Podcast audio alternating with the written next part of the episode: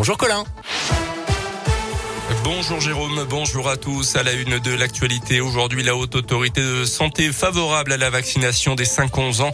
Dans un nouvel avis très attendu, la HAS précise en début d'après-midi ne pas souhaiter la rendre exigible ni obligatoire. Le vaccin Pfizer peut être utilisé à partir de 5 ans de par son efficacité vaccinale et son profil de tolérance satisfaisant.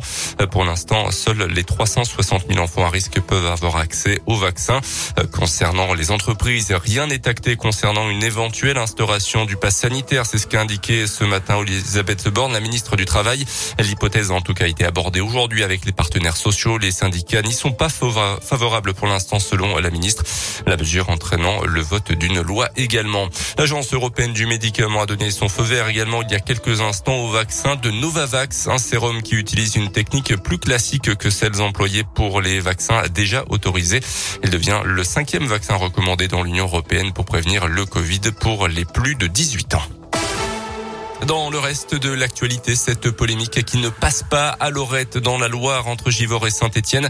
Hier, sur son initiative personnelle et sans aucune autorisation de la préfecture, le maire de cette commune de 5000 habitants a ordonné l'abattage de neuf chèvres par la société de chasse locale.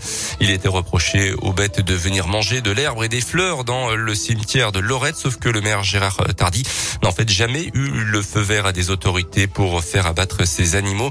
Un abattage qui plus est interdit sur des chèvres. Une telle décision disproportionnée interpelle forcément.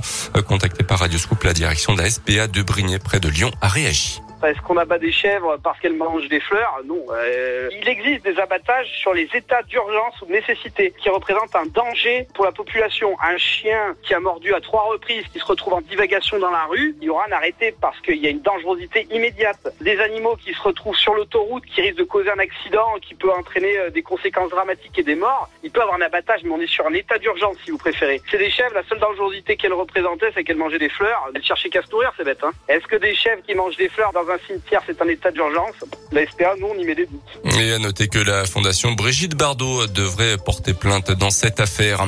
Un dramatique accident de la route ce matin à Landes, dans le Puy-de-Dôme, près de Clermont-Ferrand. Vers 7h30 à l'entrée d'une zone industrielle, une voiture a violemment percuté un poids lourd sur le côté pour une raison encore inconnue. La conductrice âgée de 69 ans euh, se trouvait en arrêt cardio-respiratoire à l'arrivée de secours. Elle serait décédée sur le coup selon la montagne. Le conducteur du camion, quant à lui, est indemne.